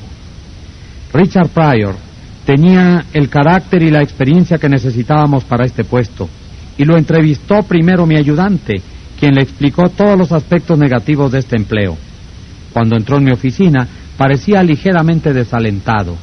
Yo me limité a mencionar el único beneficio claro de asociarse con mi firma, que era el de ser un contratista independiente y en consecuencia no tener prácticamente patrones. Él respondió hablando de esta ventaja y poco a poco empezó a sacarse de encima las ideas negativas con que había entrado para la entrevista. En varias ocasiones me pareció como si estuviera hablando para sí mismo. Por momentos me sentía tentado de agregar algo, pero cuando la entrevista llegó a su fin, sentí que él se había convencido a sí mismo, él solo, de que le gustaría trabajar para mi firma. Al escucharlo con atención y dejar que Dick hablara, sin interrumpirlo, le permití sopesar los pros y los contras y llegar a la conclusión de que el empleo era un desafío que le gustaría enfrentar. Lo contratamos y desde entonces ha sido un prominente representante de nuestra empresa. La verdad es que hasta nuestros amigos prefieren hablarnos de sus hazañas antes que escucharnos hablar de las nuestras. La Foucault, el filósofo francés, dijo, si quieres tener enemigos, supera a tus amigos. Si quieres tener amigos, deja que tus amigos te superen. ¿Por qué es así? Porque cuando nuestros amigos nos superan, tienen sensaciones de su importancia, pero cuando los superamos se sienten inferiores y ello despierta su envidia y sus celos. De lejos, la más querida de las consejeras de colocaciones de la agencia de personal Midtown era Henrietta G., pero no siempre había sido así. Durante los primeros meses de su asociación con la agencia, Henrietta no tenía un solo amigo entre sus colegas. ¿Por qué? Porque todos los días se jactaba de las cuentas nuevas que había abierto y de todo lo que había logrado. Yo era buena en mi trabajo y estaba orgullosa de ello, contó Henrietta en una de nuestras clases, pero mis colegas, en lugar de alegrarse de mis triunfos, parecían resentirse por ellos. Yo quería ser apreciada por esta gente, de veras quería que fueran mis amigos. Después de escuchar algunas de las sugerencias hechas en este curso, empecé a hablar menos sobre mí y a escuchar más de mis asociados. Ellos también tenían cosas de que jactarse y les entusiasmaba más la idea de hablar sobre ellos que de escucharme a mí. Ahora, cuando nos reunimos a charlar, les pido que compartan sus alegrías conmigo y solo menciono mis logros cuando ellos me preguntan. Regla 6. Permita que la otra persona sea quien hable más. Capítulo 7. ¿Cómo obtener cooperación? ¿No tiene usted más fe en las ideas que usted mismo descubre que en aquellas que se le sirven en bandeja de plata? Si es así, ¿no demuestra un error de juicio el tratar que los demás acepten a toda fuerza las opiniones que usted sustenta? ¿No sería más sagaz hacer sugestiones y dejar que los demás lleguen por sí solos a la conclusión? El señor Adolf Seltz, de Filadelfia, estudiante en uno de nuestros cursos, se vio de pronto ante la necesidad de inyectar entusiasmo a un grupo de vendedores de automóviles, desalentados y desorganizados. Los convocó a una reunión y los instó a decirle con claridad qué esperaban de él. A medida que hablaba, el señor Seltz iba escribiendo sus ideas en un pizarrón. Finalmente dijo, yo voy a hacer todo lo que ustedes esperan de mí. Ahora quiero que me digan qué tengo derecho a esperar de ustedes. Las respuestas fueron rápidas lealtad, honestidad, iniciativa, optimismo, trabajo de consumo, ocho horas por día de labor entusiasta. Un hombre se ofreció para trabajar 14 horas por día. La reunión terminó con una nueva valentía, una nueva inspiración en todos los presentes y el señor Seltz me informó luego que el aumento de ventas fue fenomenal. Estos vendedores, concluyó Seltz, hicieron una especie de pacto moral conmigo y mientras yo cumpliera con mi parte, ellos estaban decididos a cumplir con la suya. Consultarles sobre sus deseos era el aliciente que necesitaban. A nadie agrada sentir que se le quiere obligar a que compre o haga una cosa determinada. Todos preferimos creer que compramos lo que se nos antoja y aplicamos nuestras ideas. Nos gusta que se nos consulte acerca de nuestros deseos, nuestras necesidades, nuestras ideas. El gran poeta inglés Alexander Pope lo expresó de modo sucinto. Al hombre hay que enseñarle como si no se le enseñara y proponerle lo desconocido como olvidado. Tomemos, por ejemplo, el caso de Eugene Wesson. Perdió incontables millares de dólares en comisiones antes de aprender esta verdad. El señor Wesson vendía dibujos para un estudio que crea diseños para estilistas y para fábricas textiles. Wesson venía visitando una vez por semana durante tres años a uno de los principales estilistas de modas en Nueva York. Nunca se negaba a verme, contaba Wesson, pero jamás me compraba nada. Miraba siempre con mucho cuidado mis dibujos y luego los rechazaba. Después de 150 fracasos, Wesson comprendió que debía de estar en una especie de estancamiento mental y resolvió dedicar una noche por semana al estudio de la forma de influir en el comportamiento humano y a desarrollar nuevas ideas y generar nuevos entusiasmos. Por fin se resolvió a probar una nueva manera de actuar. Recogió media docena de dibujos sin terminar, en que estaba trabajando todavía los artistas, y fue con ellos a la oficina del comprador en perspectiva. Quiero, le dijo, que me haga usted un favor, si es que puede. Aquí traigo algunos dibujos sin terminar. ¿No quiere usted tener la gentileza de decirnos cómo podríamos terminarlos de manera que le sirvan? El comprador miró los dibujos un buen rato, sin hablar, y por fin manifestó. Déjelos unos días, Wesson, y vuelva a verme. Wesson regresó tres días más tarde, recibió las indicaciones del cliente, volvió con los dibujos al estudio y los hizo terminar de acuerdo con las ideas del comprador. El resultado, todos aceptados. Desde entonces, el mismo comprador ha ordenado muchos otros dibujos, trazados todos de conformidad con sus ideas. Ahora comprendo, nos refería el señor Wesson, por qué durante años no conseguí vender un solo diseño a este comprador. Le recomendaba que comprara lo que se me ocurría que debía comprar. Ahora hago todo lo contrario. Le pido que me dé sus ideas y él cree que los dibujos son de su creación, como es cierto. Ahora no tengo que esforzarme por venderle nada, él compra solo. Dejar que la otra persona sienta que la idea es suya no solo funciona en los negocios o la política, sino también en la vida familiar. Paul M. Davis, de Tulsa, Oklahoma, le contó a su clase cómo aplicaba este principio. Mi familia y yo pasamos una de las vacaciones más interesantes que hayamos tenido. Yo soñaba desde hacía mucho tiempo con visitar sitios históricos como el campo de batalla de Gettysburg, el Salón de la Independencia en Filadelfia y la capital de la nación. En la lista de cosas que quería ver figuraban en lugar prominente el Valle Forge, Jamestown y la aldea colonial restaurada de Williamsburg. En marzo, mi esposa Nancy dijo que tenía ciertas ideas para nuestras vacaciones de verano, que incluían una gira por los estados del oeste, visitando puntos de interés en Nuevo México, Arizona, California y Nevada. Hacía años que quería realizar ese viaje. Obviamente, no podíamos satisfacer ambos deseos. Nuestra hija Ann terminaba de hacer un curso en la secundaria sobre historia nacional y se había interesado mucho en los hechos que conformaron el crecimiento de nuestro país. Le pregunté si le gustaría visitar los sitios sobre los que había estado estudiando en nuestras próximas vacaciones. Dijo que le encantaría hacerlo. Dos noches después, sentados a la cena, Nancy anunció que si todos estábamos de acuerdo, en las vacaciones de verano haríamos un viaje por los estados del este, lo que sería instructivo para Anne e interesante para todos nosotros. No hubo objeciones. Esta misma psicología fue utilizada por un fabricante de aparatos de rayos X para vender su equipo a uno de los más grandes hospitales de Brooklyn. Este hospital iba a construir un nuevo pabellón y se disponía a equiparlo con el mejor consultorio de rayos X que hubiera en el país. El doctor L, a cargo del departamento de rayos, se veía abrumado por vendedores que defendían entrañablemente las ventajas de sus respectivos equipos. Pero un fabricante fue más hábil que los demás. Sabía más acerca de la forma de tratar con las personas. Escribió al doctor L una carta concebida más o menos en estos términos. Nuestra fábrica ha completado recientemente una serie de aparatos de rayos X. La primer partida de estas máquinas acaba de llegar a nuestros salones de venta. No son perfectas, lo sabemos y queremos mejorarlas. Nos sentiríamos profundamente agradecidos a usted si pudiera dedicarnos el tiempo necesario para estudiar estos aparatos y darnos sus impresiones acerca de la forma en que pueden ser más útiles a su profesión. Sabiendo lo ocupado que está usted, me complacerá enviarle mi automóvil a buscarlo a la hora que usted decida. Me sorprendió recibir aquella carta, dijo el doctor L., al relatar este incidente ante nuestra clase. Quedé sorprendido y halagado.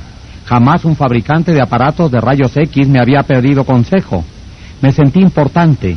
Estaba ocupado. Tan ocupado que no tenía libre una sola noche de aquella semana. Pero dejé sin efecto un compromiso para una comida a fin de revisar aquellos aparatos. Cuanto más los estudiaba, tanto más descubría, por mi propia cuenta, que me gustaban mucho. Nadie había tratado de vendérmelos.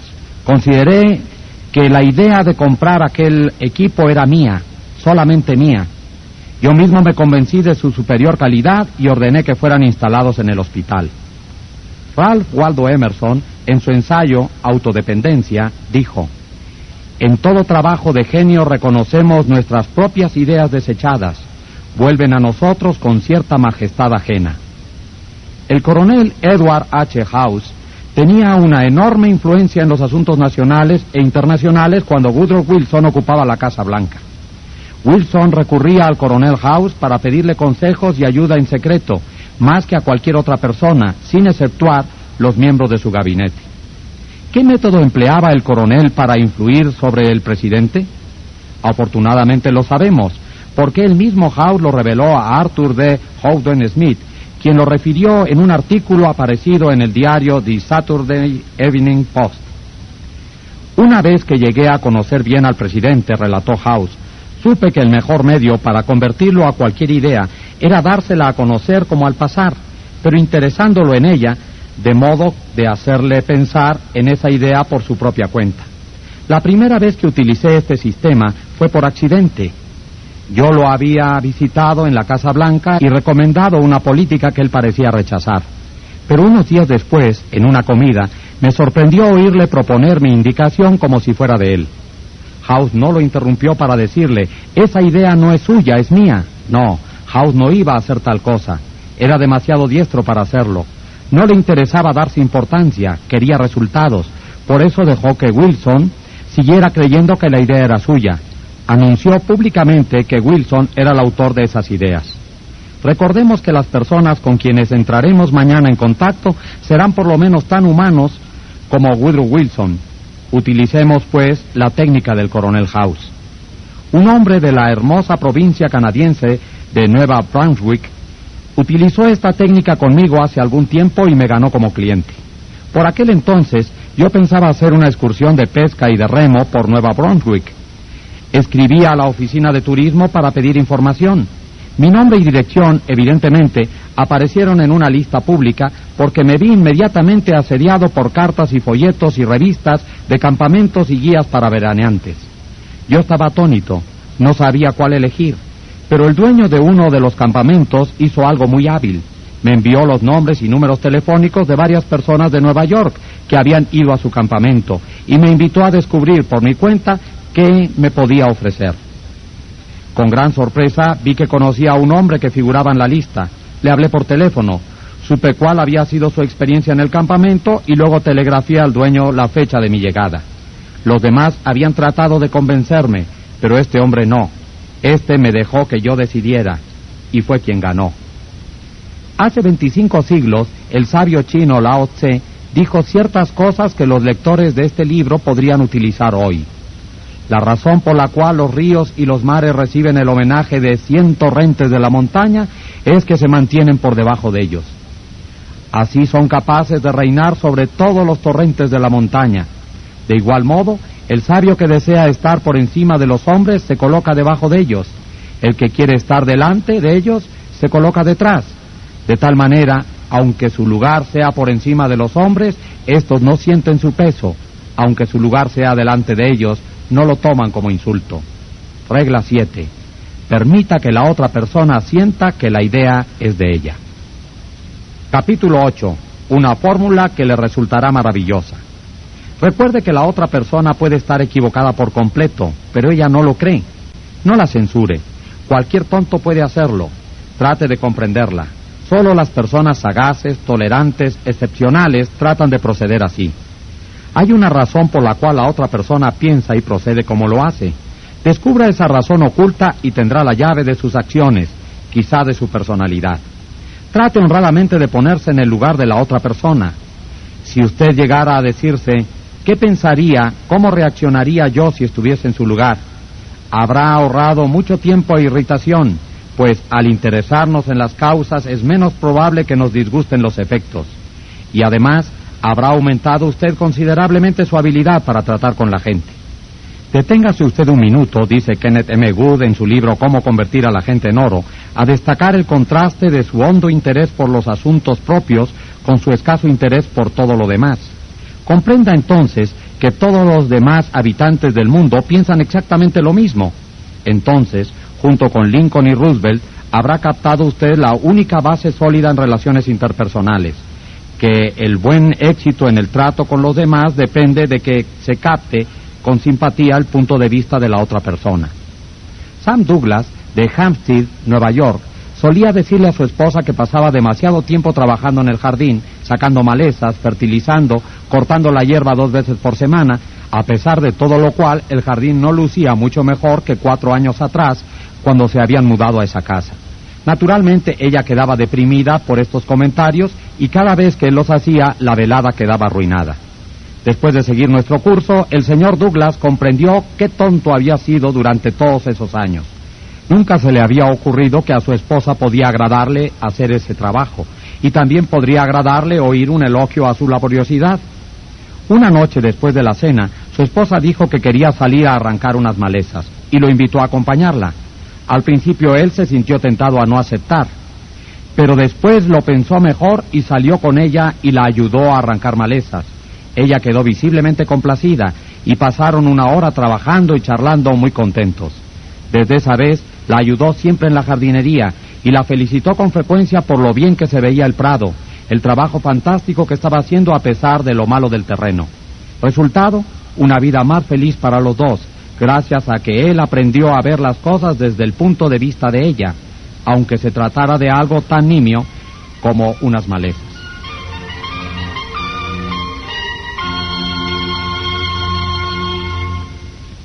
En su libro Cómo llegar a la gente, el doctor Gerald S. Nirenberg comentó, se coopera eficazmente en la conversación cuando uno muestra que considera las ideas y sentimientos de la otra persona tan importantes como los propios. El modo de alentar al interlocutor a tener la mente abierta a nuestras ideas es iniciar la conversación dándole claras indicaciones sobre nuestras intenciones, dirigiendo lo que decimos por lo que nos gustaría oír si estuviéramos en la piel del otro y aceptando siempre sus puntos de vista. Durante años he pasado muchos de mis ratos de ocio caminando y andando a caballo en un parque cercano a mi casa. Como los druidas de la antigua Galia, yo veneraba los robles, de manera que todos los años me afligía ver los arbustos y matorrales asesinados por fuegos innecesarios. Esos fuegos no eran causados por fumadores descuidados, casi todos eran producidos por niños que iban al parque a convertirse en exploradores y a asar una salchicha bajo los árboles. A veces estos incendios cundían tanto que era menester llamar a los bomberos para luchar contra las llamas. Al borde del parque había un cartel que amenazaba con multa y prisión a todo el que encendiera fuego pero el cartel estaba en una parte poco frecuentada del parque y pocos niños lo veían. Un policía montado debía cuidar el parque, pero no se tomaba muy en serio esos deberes. Y los incendios seguían propagándose verano tras verano. En una ocasión corrí hasta un policía y le dije que un incendio se estaba propagando rápidamente ya y que debía avisar al cuartel de bomberos. Y me respondió despreocupadamente que no era cuestión suya, pues no estaba en su jurisdicción. Desde entonces cuando salí a caballo, iba yo constituido en una especie de comité individual para proteger los bienes públicos. Me temo que en un principio no intenté siquiera comprender el punto de vista de los niños. Cuando veía una hoguera entre los árboles, tanto me afligía el hecho, tanto deseaba hacer lo que correspondía, que hacía lo que no correspondía. Me acercaba hasta los niños, les advertía que se les podía encarcelar por encender fuego, les ordenaba que lo apagaran con tono de mucha autoridad y si se negaban los amenazaba con hacerlos detener. Yo descargaba mis sentimientos sin pensar en los otros. El resultado, los niños obedecían de mala gana y con resentimiento. Lo probable es que, una vez que me alejaba yo, volvieran a encender su hoguera y con mucho deseo de incendiar el parque entero. Al pasar los años creo haber adquirido un poco de conocimiento de las relaciones humanas, algo más de tacto, mayor tendencia a ver las cosas desde el punto de vista del prójimo. Así pues, años más tarde, al ver una hoguera en el parque, ya no daba órdenes, sino que me acercaba a decir algo como esto. ¿Se están divirtiendo, muchachos? ¿Qué van a hacer de comida? Cuando yo era niño también me gustaba hacer hogueras como esta, y todavía me gusta, pero ya saben ustedes que son peligrosos los fuegos en el parque. Yo sé que ustedes no quieren hacer daño, pero hay otros menos cuidadosos. Llegan y los ven junto a la hoguera, se entusiasman y encienden otra, y no la apagan cuando se marchan, y se propaga a las hojas secas y mata los árboles. Si no ponemos un poco más de cuidado, no nos quedarán árboles en el parque. Ustedes podrían ir a la cárcel por lo que hacen, pero yo no quiero hacerme el mandón y privarlos de este placer. Lo que me gusta es ver que se diviertan, pero ¿por qué no quitan las hojas secas alrededor del fuego? Y cuando se marchen tendrán cuidado de tapar las brasas con mucha tierra, ¿verdad? La próxima vez que quieran divertirse, ¿por qué no encienden el fuego allá en el arenal? Allá no hay peligro alguno. Gracias, muchachos, que se diviertan. ¿Qué diferencia notaba cuando hablaba así? Conseguía que los niños quisieran cooperar. Nada de asperezas ni de resentimientos. No les obligaba a obedecer mis órdenes. Les dejaba salvar las apariencias. Ellos quedaban contentos y yo también, porque había encarado la situación teniendo en cuenta el punto de vista de los demás. Ver las cosas según el punto de vista ajeno puede facilitarlo todo cuando los problemas personales se vuelven abrumadores. Elizabeth Novak, de Nueva Gales del Sur, Australia, estaba atrasada seis semanas en el pago de las cuotas de su auto. Un viernes, contó, recibí un desagradable llamado telefónico del hombre que se ocupaba de mi cuenta para informarme que si no me presentaba con 122 dólares el lunes a la mañana, la compañía iniciaría acciones legales contra mi persona. No tuve modo alguno de reunir el dinero durante el fin de semana, por lo que al recibir otro llamado de la misma persona el lunes a la mañana, anticipé lo peor. En lugar de derrumbarme, traté de ver la situación desde el punto de vista de este hombre. Me disculpé con la mayor sinceridad posible por causarle tantos inconvenientes y le hice notar que yo debía de ser la clienta que más problemas le traía, pues no era la primera vez que me demoraba en los pagos. Su tono de voz cambió inmediatamente y me tranquilizó diciéndome que yo estaba muy lejos de ser uno de sus clientes realmente problemáticos. Me contó algunos ejemplos de los groseros que podían llegar a ser sus clientes en ocasiones, cómo le mentían o trataban de evitar hablar con él. No dije nada, le escuché y dejé que descargara en mí sus problemas. Después, sin que me diera ninguna sugerencia de mi parte, dijo que no tenía tanta importancia si no podía pagar de inmediato. Estaría bien con que le pagara 20 dólares a fin de mes y me pusiera al día cuando pudiera. Mañana, antes de pedir a alguien que apague una hoguera o compre su producto o contribuya a su caridad favorita, ¿por qué no cierra usted los ojos y trata de verlo todo desde el punto de vista de la otra persona? Pregúntese, ¿por qué esta persona va a querer hacerlo? Es cierto que esto le llevará tiempo, pero le ayudará a lograr amigos y a obtener mejores resultados, con menos fricción y menos trabajo.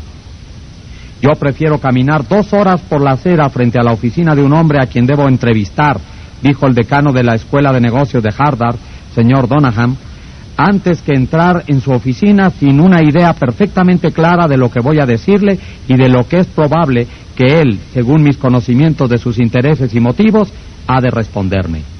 Esto es de tal importancia que voy a repetirlo. Yo prefiero caminar dos horas por la acera frente a la oficina de un hombre a quien debo entrevistar antes que entrar en su oficina sin una idea perfectamente clara de lo que voy a decirle y de lo que es probable que él, según mis conocimientos de sus intereses y motivos, ha de responderme.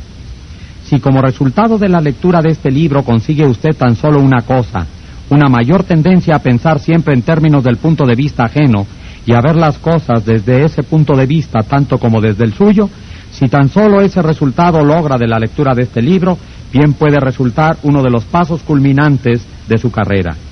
Regla 8. Trate honradamente de ver las cosas desde el punto de vista de la otra persona.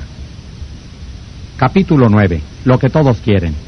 ¿No le gustaría tener una frase mágica que sirva para detener las discusiones, para eliminar malos sentimientos, crear buena voluntad y hacer que se le escuche atentamente? ¿Sí?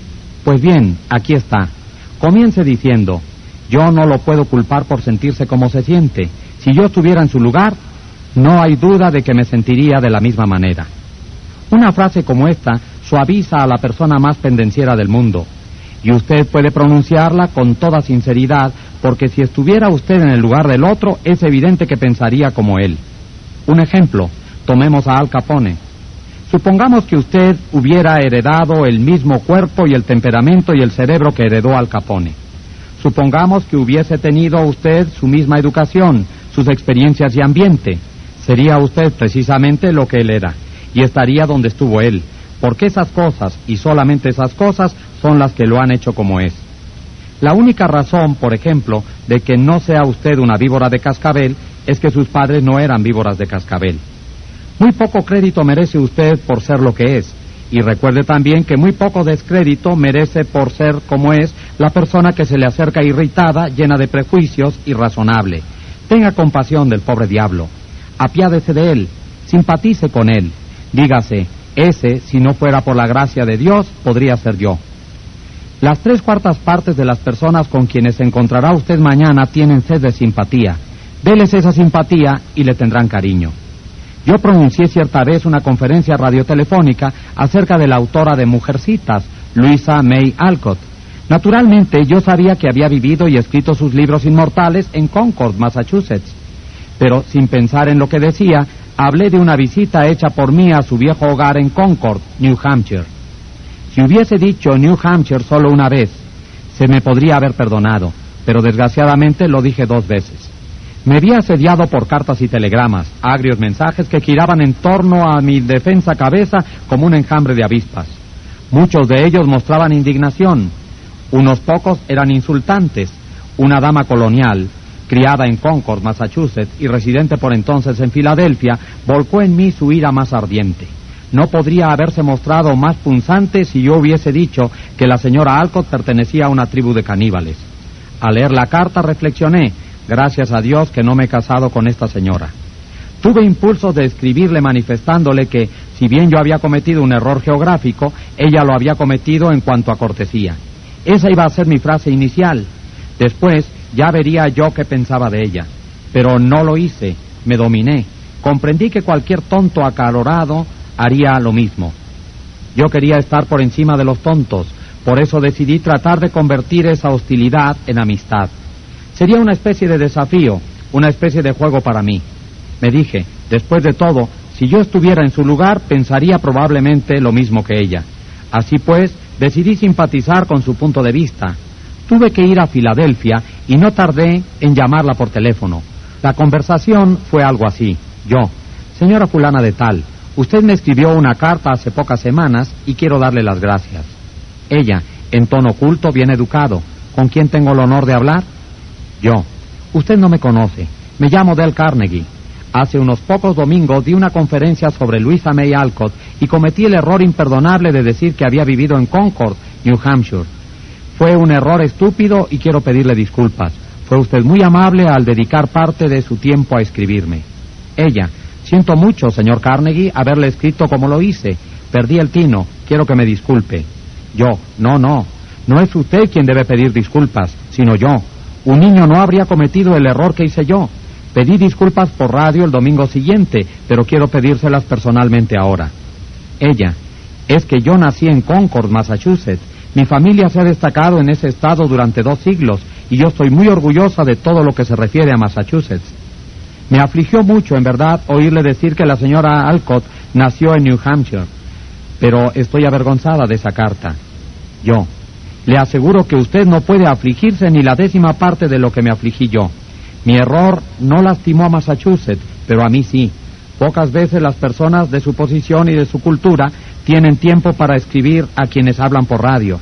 Y abrigo la esperanza de que me escribirá otra vez si nota algún error en mis conferencias. Ella, quiero que sepa que me ha gustado mucho la forma en que acepta usted mis críticas. Debe ser usted muy simpático. Me gustaría conocerlo mejor. Así, Pidiendo disculpas y simpatizando con su punto de vista, logré que ella se disculpara y simpatizara con el mío. Tuve la satisfacción de dominar mi mal genio, la satisfacción de devolver bondad por un insulto y me divertí mucho más al conseguir la simpatía de esa mujer que si le hubiera dicho que se arrojara de cabeza al río. Todo hombre que ocupa la Casa Blanca se ve diariamente ante espinosos problemas de relaciones humanas. El presidente Taft no fue la excepción y por experiencia conoció el enorme valor químico de la simpatía para neutralizar el ácido de los resquemores.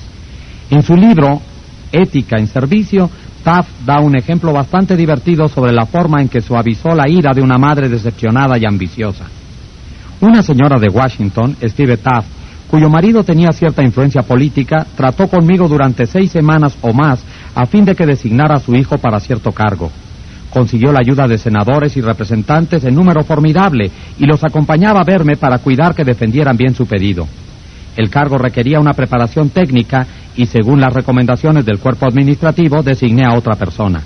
Entonces recibí una carta de la madre diciéndome que yo era un desagradecido por haberme negado a convertirla en una mujer feliz con un trazo de mi pluma.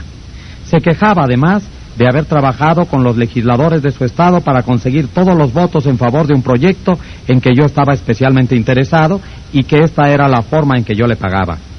Cuando uno recibe una carta así, lo primero que hace es pensar cómo puede mostrar severidad con una persona que ha cometido una impropiedad o aún cierta impertinencia. Entonces escribe uno la respuesta, pero si es prudente, guarda la carta en un cajón y cierra el cajón con llave. La saca uno a los dos días estas comunicaciones pueden retrasarse siempre dos días y entonces no la envía ya. Ese es el camino que yo seguí. Pasados dos días me senté a escribir otra carta, una carta tan cortés como pude, en la cual decía comprender la decepción maternal en las circunstancias, pero que en verdad el nombramiento no dependía solamente de mis preferencias personales, que tenía que elegir a una persona con experiencia técnica y por lo tanto había tenido que seguir las recomendaciones del cuerpo administrativo expresaba la esperanza de que su hijo realizara en el cargo que ocupaba las esperanzas que en él depositaba su madre. Esto la calmó y me escribió para decirme que lamentaba haberme enviado la primera carta. Pero el nombramiento no fue confirmado enseguida y al cabo de un tiempo recibí una carta que figuraba ser del marido de esta mujer, aunque la letra era la misma de antes. Se me informaba en esta carta que, debido a la postración nerviosa sufrida por la decepción de la señora en este caso, había tenido que ponerse en cama y sufría ahora un grave cáncer de estómago. ¿No querría yo devolverle la salud retirando el primer candidato y reemplazándolo por su hijo? Tuve que escribir otra carta, esta vez al marido, para decirle que esperaba que el diagnóstico no fuera exacto, que lo acompañaba en la pena que debía producirle la enfermedad de su esposa, pero que me era imposible retirar el nombre del candidato al cargo. El hombre por mí designado fue confirmado y dos días después de haber recibido esa carta dimos una fiesta en la Casa Blanca. Las primeras dos personas que llegaron a saludar a mi esposa y a mí fueron el marido y la mujer del caso, a pesar de que ella había estado in articulo mortis tan poco tiempo antes. Jay Mangum representaba una compañía de mantenimiento de ascensores y escaleras mecánicas en Tulsa, Oklahoma, que tenía el contrato de mantenimiento de las escaleras mecánicas de uno de los principales hoteles de Tulsa. El director del hotel no quería clausurar las escaleras por más de dos horas seguidas, debido a los inconvenientes que eso causaría a los pasajeros. La reparación que debía hacerse insumiría por lo menos ocho horas, y la compañía no disponía de un mecánico especializado en todo momento, como habría sido necesario para satisfacer al hotel. Cuando el señor Mangum logró agendar a un buen mecánico para hacer el trabajo, llamó al gerente del hotel y en lugar de discutir con él para obtener el tiempo necesario, le dijo, Rick, sé que su hotel tiene muchos pasajeros y a usted le gustaría que la clausura de las escaleras mecánicas se redujera a un mínimo. Entiendo su preocupación por este punto y haré todo lo posible por acomodarme. No obstante, después de estudiar la situación hemos llegado a la conclusión de que si no hacemos el trabajo completo ahora, la escalera podrá sufrir un perjuicio más serio y la clausura a la larga será más prolongada. Estoy seguro de que usted no querrá causarle ese inconveniente a sus pasajeros durante varios días seguidos. El gerente debió admitir que un cierre de ocho horas seguidas era preferible a uno de varios días. Simpatizando con el deseo del gerente de mantener felices a sus pasajeros, el señor Mangum pudo hacerlo pensar como él, fácilmente y sin rencores. Joyce Norris, una profesora de piano de San Luis, Missouri, contó cómo había manejado un problema que las profesoras de piano suelen tener con chicas adolescentes. Babette tenía uñas excepcionalmente largas, lo cual es un inconveniente serio para quien quiera que desee ejecutar el piano con buena y brillante técnica. La señora Norris nos contó, yo sabía que sus uñas largas serían una barrera en su deseo de aprender a tocar bien. Durante nuestras conversaciones, antes de iniciar las lecciones, no le dije nada sobre las uñas. No quería desalentarla al comenzar el estudio y además sabía que no querría perder esas uñas de las cuales se enorgullecía y cuidaba tanto. Después de la primera lección, cuando sentí que era el momento adecuado, le dije, Babette, tienes manos atractivas y uñas hermosas. Si quieres tocar el piano tan bien como puedes hacerlo y como te gustaría, te sorprenderá ver cuánto te ayudará a tener las uñas algo recortadas. Piénsalo, ¿eh? Hizo un gesto que representaba una negativa absoluta. Habló con su madre sobre esta situación, pero sin olvidar hacer mención de lo hermosas que eran sus uñas. Otra reacción negativa. Era evidente que las hermosas uñas manicuradas de Babette eran importantes para ella. A la semana siguiente Babette volvió para la segunda lección. Para mi sorpresa, se había cortado las uñas. La felicité y la elogié por haber hecho el sacrificio. También le agradecía a la madre por haber ejercido su influencia para que Babette se cortara las uñas. La respuesta de la madre fue, oh, yo no tuve nada que ver con el asunto.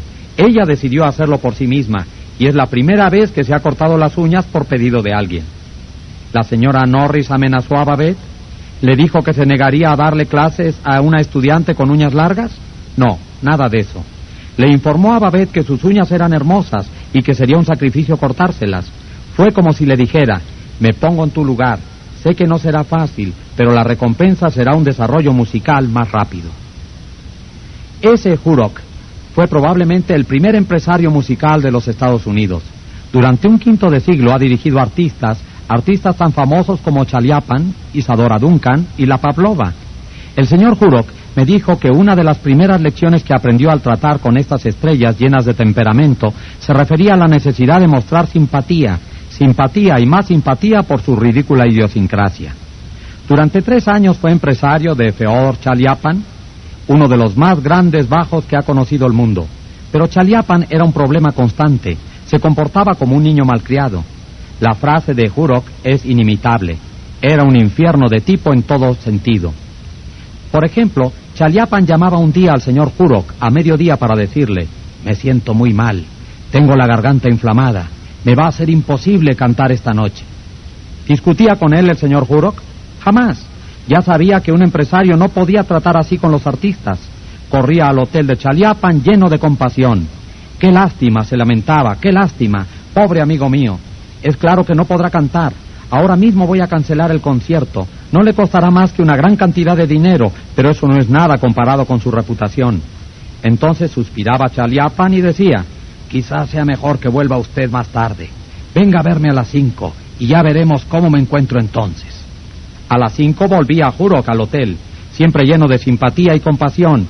Insistía en que se debía cancelar el concierto y otra vez suspiraba Chaliapan y decía, bueno, quizás sea mejor que vuelva más tarde, quizá esté mejor entonces. A las 7.30 el gran bajo aceptaba cantar, pero con la condición de que Jurok apareciera primero en el escenario de la ópera metropolitana para anunciar que Chaliapan sufría un resfriado y no estaba esta noche en plena posesión de su voz. El señor Jurok debía mentir, pero dijo que así lo haría porque sabía que esa era la única manera de conseguir que el gran bajo se presentara en público. El doctor Arthur E. Gates dice en su espléndido libro Psicología Educacional, la especie humana ansía universalmente la simpatía. El niño muestra a todos unas lastimaduras, o aún llega a infligirse un tajo o un machucón para que se conduelan de él. Con el mismo fin, los adultos muestran sus cicatrices, relatan sus accidentes, enfermedades, especialmente los detalles de sus operaciones quirúrgicas. La autocondolencia por los infortunios reales o imaginarios es, en cierto modo, una práctica casi universal. De manera que si usted quiere que los demás piensen como usted, ponga en práctica la regla 9. Muestre simpatía por las ideas y deseos de la otra persona. Capítulo 10. Un llamado que gusta a todos. Yo me crié en el Inde del país de Jesse James, en Missouri, y he visitado la granja de los James, en Kearney, Missouri, donde vive todavía el hijo del bandolero. Su esposa me ha narrado cómo Jesse asaltaba trenes y bancos y luego daba el dinero a granjeros vecinos para que pagaran sus hipotecas. Jesse James se consideraba probablemente un idealista en el fondo, tal como pensaron por su parte Doug Schultz, Dos Pistolas Crowley, Al Capone y muchos otros grupos de padrinos de crimen organizado dos generaciones más tarde. Lo cierto es que todas las personas con quienes se encuentra usted, hasta la persona a quien ve en el espejo, tienen un alto concepto de ellas mismas y quieren ser nobles y altruistas para su propio juicio. J. Pierpont Morgan observó en uno de sus interludios analíticos que por lo común la gente tiene dos razones para hacer una cosa, una razón que parece buena y digna y la otra, la verdadera razón. Cada uno piensa en su razón verdadera. No hay necesidad de insistir en ello, pero todos, como en el fondo somos idealistas, queremos pensar en los motivos que parecen buenos. Así pues, a fin de modificar a la gente, apelemos a sus motivos más nobles. ¿Es este un sistema demasiado idealista para aplicarlo a los negocios? Veamos. Tomemos el caso de Hamilton J. Farrell de la Farrell Mitchell Company de Glennod, Pensilvania. El señor Farrell tenía un inquilino descontento que quería mudarse de casa. El contrato de alquiler debía seguir todavía durante cuatro meses, pero el inquilino comunicó que iba a dejar la casa inmediatamente sin tener en cuenta el contrato. Aquella familia, dijo Farrell al relatar el episodio ante nuestra clase, había vivido en la casa durante el invierno entero, o sea, la parte más costosa del año para nosotros, y yo sabía que sería difícil alquilar otra vez el departamento antes del otoño. Pensé en el dinero que perderíamos y me enfurecí. Ordinariamente, yo habría ido a ver al inquilino para advertirle que leyera otra vez el contrato. Le habría señalado que en el caso de dejar la casa podríamos exigirle inmediatamente el pago de todo el resto de su alquiler y que yo podría y haría los trámites necesarios para cobrar. Pero en lugar de dejarme llevar por mis impulsos, decidí intentar otra táctica. Fui a verlo y le hablé así. Señor fulano, he escuchado lo que tiene usted que decirme y todavía no creo que se proponga usted mudarse. Los años que he pasado en este negocio me han enseñado algo acerca de la naturaleza humana y desde un principio he pensado que usted es un hombre de palabra. Tan seguro estoy que me hallo dispuesto a jugarle una apuesta. Escuche mi proposición. Postergue su decisión por unos días y piense bien en todo. Si entre este momento y el primero de mes, cuando vence el alquiler, me dice usted que sigue decidido a mudarse, yo le doy mi palabra que aceptaré esa decisión como final. Le permitiré que se mude y admitiré que me he equivocado. Pero todavía creo que usted es un hombre de palabra y respetará el contrato porque al fin y al de caridad. Tal vez diga aquí el escéptico, sí, eso está muy bien para Northcliffe o Rockefeller o una novelista sentimental, pero ya querría ver este método con la gente a quienes tengo que cobrar cuentas. Quizás sea así.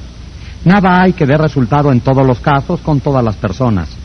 Si está usted satisfecho con los resultados que logra, ¿a qué cambiar?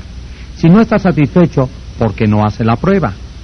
De todos modos, Creo que le agradará leer el relato veraz narrado por James L. Thomas, ex estudiante mío. seis clientes de cierta compañía de automóviles se negaban a pagar sus cuentas por servicios prestados por la compañía. Ningún cliente protestaba por la cuenta total, pero cada uno sostenía que algún renglón estaba mal acreditado. En todos los casos, los clientes habían firmado su conformidad por los trabajos realizados, de modo que la compañía sabía que tenía razón y lo decía. Ese fue el primer error. Veamos los pasos que dieron los empleados del Departamento de Crédito para cobrar esas cuentas ya vencidas. ¿Cree usted que consiguieron algo? Uno, visitaron a cada cliente y le dijeron redondamente que habían ido a cobrar una cuenta vencida hacía mucho tiempo. Dos, dijeron con mucha claridad que la compañía estaba absoluta e incondicionalmente en lo cierto. Por lo tanto, el cliente estaba absoluta e incondicionalmente equivocado. Tres, dieron a entender que la compañía sabía de automóviles mucho más de lo que el cliente podría aprender jamás. ¿Cómo iba a discutir entonces el cliente? Y cuatro, resultados, discusiones. ¿Se consiguió con estos métodos apaciguar al cliente y arreglar las cuentas? No hay necesidad de que respondamos. Cuando se había llegado a tal estado de cosas, el gerente de créditos estaba por encargarle el problema a un batallón de abogados, pero afortunadamente el caso pasó a consideración del gerente general, quien investigó debidamente y descubrió que todos los clientes en mora tenían la reputación de pagar puntualmente sus cuentas. Había pues un error, un error tremendo en el método de cobranza. Llamó entonces a James L. Thomas y le encargó que cobrara esas cuentas incobrables.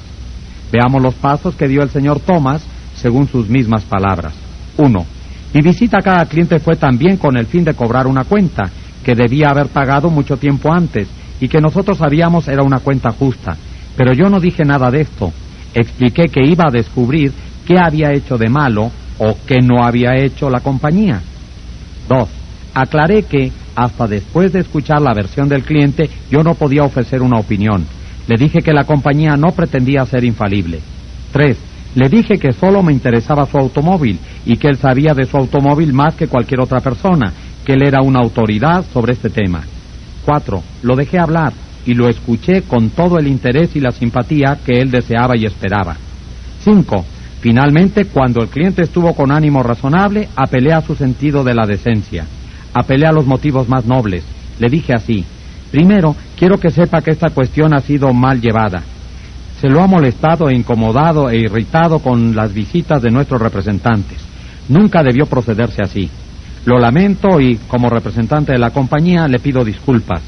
Al escuchar ahora su versión, no he podido menos que impresionarme por su rectitud y su paciencia y ahora, como usted es ecuánime y paciente, voy a pedirle que haga algo por mí. Es algo que usted puede hacer mejor que cualquiera, porque usted sabe más que cualquiera. Aquí está su cuenta. Sé que no me arriesgo al pedirle que la ajuste, como lo haría si fuera el presidente de mi compañía. Dejo todo en sus manos. Lo que usted decida se hará. ¿Pagó la cuenta? Claro que sí. Y muy complacido quedó al hacerlo. Las cuentas oscilaban entre 150 y 400 dólares ¿Y se aprovecharon los clientes? Sí. Uno de ellos se negó a pagar un centavo del renglón protestado, pero los otros cinco pagaron todo lo que decía la compañía. Y lo mejor del caso es que en los dos años siguientes entregamos automóviles nuevos a los seis clientes, encantados ahora de tratar con nosotros. La experiencia me ha enseñado, dijo el señor Thomas, finalmente, que cuando no se puede obtener un informe exacto acerca del cliente, la única base sobre la cual se puede proceder es la de presumir que es una persona sincera, honrada, veraz, deseosa de pagar sus cuentas, una vez convencida de que las cuentas son exactas. En otras palabras, más claras quizás, la gente es honrada y quiere responder a sus obligaciones. Las excepciones de esta regla son comparativamente escasas y yo estoy convencido de que el individuo inclinado a regatear reaccionará favorablemente en casi todos los casos si se le hace sentir que se le considera una persona honrada, recta y justa. Regla 10. Apele a los motivos más nobles.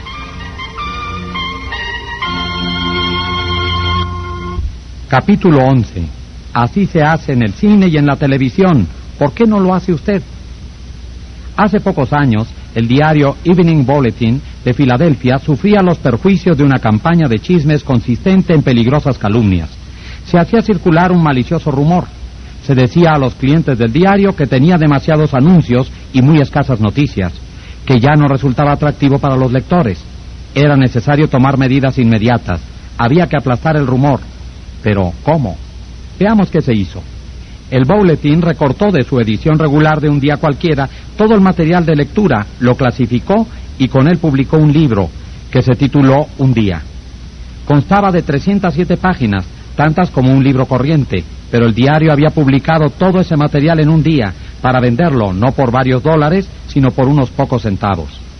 La publicación de este libro dramatizó el hecho de que el diario daba a sus lectores una enorme cantidad de interesante material de lectura. Hizo conocer este hecho más vívidamente, con mayor interés que lo que se podría haber logrado en muchos días de publicación de cifras y anuncios. Este es el tiempo de la dramatización. No basta con decir una verdad, hay que hacerla vívida, interesante, dramática. El cine lo hace, la televisión lo hace, y usted también tendrá que hacerlo si quiere llamar la atención. Los peritos en arreglo de vidrieras conocen el gran poder de la dramatización. Por ejemplo, los fabricantes de un nuevo veneno para ratas dieron a los comerciantes una vidriera que contenía dos ratas vivas. La semana en que se mostraron esas ratas, las ventas subieron cinco veces por encima de lo normal. Los comerciales de televisión muestran abundancia de ejemplos del uso de las técnicas dramáticas para vender productos. Siéntese una noche delante de su televisor y analice lo que hacen los publicitarios en cada una de sus presentaciones. Notará como un medicamento antiácido cambia el color de un ácido en un tubo de ensayo, mientras el producto de la competencia no lo hace. Como una marca de jabón o detergente limpia una camisa engrasada, mientras otra marca la deja grisácea verá un auto maniobrando a través de una serie de curvas y obstáculos, lo cual es mucho mejor que simplemente oír cómo lo dicen. Verá caras felices mostrando la satisfacción que da una cantidad de productos, todo lo cual dramatiza para los espectadores las ventajas de cualquier cosa que se venda y logra que la gente la compre. Pueden dramatizarse las ideas en los negocios o en cualquier otra área de la vida. Es fácil. Gingy Mans vendedor de la NCR, una fábrica de cajas registradoras de Richmond, Virginia, nos contó cómo hizo una venta gracias a una demostración dramatizada. La semana pasada visité a un almacenero del vecindario y vi que la caja registradora que usaba en su mostrador era muy anticuada. Me acerqué entonces al dueño y le dije, usted está literalmente tirando centavos a la calle cada vez que un cliente se pone en fila. Y al decirlo, arrojé hacia la puerta un puñado de monedas. Capté su atención de inmediato. Las meras palabras no le habrían resultado demasiado interesantes, pero el sonido de las monedas en el piso despertó de veras su interés y logré un pedido para reemplazar su vieja máquina. También funciona en la vida doméstica. Cuando el novio clásico le proponía matrimonio a su chica, ¿lo hacía con meras palabras? Claro que no. Se ponía de rodillas. Eso significaba que hablaba en serio. Ya no nos ponemos más de rodillas pero muchos novios siguen prefiriendo una atmósfera romántica antes de lanzar la gran pregunta. Dramatizar lo que queremos también da resultado con los niños. Joe B. Fant Jr. de Birmingham, Alabama, tenía dificultades para lograr que su hijo de cinco años y su hija de tres recogieran los juguetes, por lo que inventó un tren. Joe era el maquinista, capitán Casey Jones, montado en un triciclo. El triciclo, que se enganchaba al carrito de Janet, y en poco rato ella cargaba todo el carbón sobre el vagón y después subía ella misma y su hermanito la llevaba de paseo por toda la casa. De este modo se juntaban todos los juguetes, sin retos, amenazas ni discusiones.